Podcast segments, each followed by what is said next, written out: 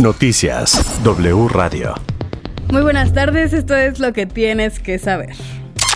Debido al incremento en el costo que tendrá la harina de maíz en México a partir del primero de agosto, el titular de la Cámara Nacional de la Industria de Producción de Masa y Tortilla, Robert Montalvo, estimó que a partir del siguiente mes las tortillerías en promedio tendrán que aumentar entre 1 y 2 pesos el kilo de tortillas dependiendo de la zona del país. Además, dijo que aumentos en la harina de maíz, más agua, gas, electricidad, sueldos, rentas, condena a la industria a la extinción en beneficio de los grandes poderes económicos y en perjuicio no solo de las más de 500.000 familias que viven de esta industria, sino de la salud y nutrición del pueblo de México. Y por lo mismo, pidió que dependencias federales como Profeco, COFESE y la Secretaría de Economía intervengan en hacer un análisis transparente y a fondo de esta situación. En Así las cosas con Primitivo Olvera, Rosario Avilés, experta en temas de aviación, dijo que no es una novedad que el aeropuerto presente algunas fragilidades y que ya se había advertido. Escuchamos. Desde que se construyó la Terminal 2, era como muy claro que se estaba construyendo para unos cuantos años. porque eh, ya se tenía en la mira hacer el nuevo aeropuerto en Texcoco. De todas maneras, desde que se estaba construyendo hubo opiniones de los expertos, eh, por ejemplo Federico Dovalí, que es el gran constructor de aeropuertos de este país, y él nos explicaba desde entonces que había algunos problemas porque en esa zona el suelo es más inestable que en la zona de la terminal 1.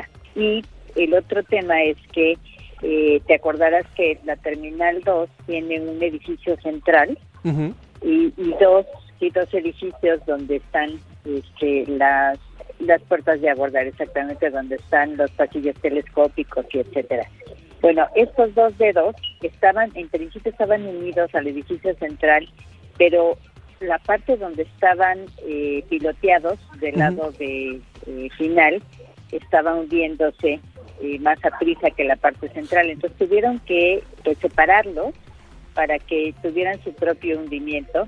Y efectivamente se han hecho varios estudios y varios proyectos para hacer pues una eh, corrección de esta de este hundimiento que, que, está ahí. Y también para poder pues eh, probablemente eh, darle pues mayor viabilidad haciendo otros edificios en, eh, en el lado contrario, donde está hangar presidencial, que ya no es hangar presidencial, aunque se siguen recibiendo ahí a visitantes importantes, pero esa es la única zona que está, digamos, vacía, entre comillas, o bien se tendría que salir del aeropuerto la Guardia Nacional e irse a Santa Lucía, que yo creo que sería lo más conveniente, para poder, en lo que se refuerza la Terminal 2, para poder llevarse este, algunos servicios eh, hacia otras eh, salas, aunque sea provisionales, ¿no? En Japón matan a un mono vinculado a una banda de primates que atacaban personas, ¿sí no? Por ridículo que parezca, no es broma. Las autoridades locales de la comunidad de Yamaguchi atraparon a uno de los monos vinculados a esta banda y lo sacrificaron apenas el día de ayer. Sin embargo, aún buscan exhaustivamente al resto de la banda de monos que ha atacado a cerca de 50 personas a rasguños, golpes y mordiscos con el objetivo de robarles sus pertenencias. El director general de la Organización Mundial de la Salud aconsejó a los hombres en riesgo de contraer viruela del mono que limiten por el momento el número de sus parejas sexuales después de que la agencia de la Organización de las Naciones Unidas declaró la emergencia global de la enfermedad. Tedros Adhanom dijo que el 98% de los casos detectados desde que comenzaron los brotes en mayo han sido en hombres gay, bisexuales y otros que tienen relaciones sexuales con hombres, y pidió a este sector en riesgo que tomen medidas para protegerse.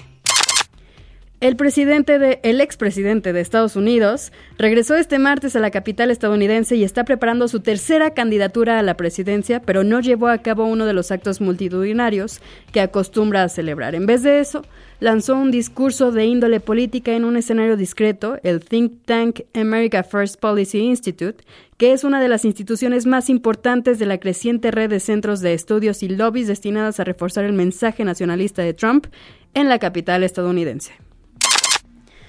Yo soy Clivia Torres, pueden consultar toda la información en la página de wradio.com.mx y se quedan escuchando así las cosas con Primitivo Olvera. Toda la información en wradio.com.mx.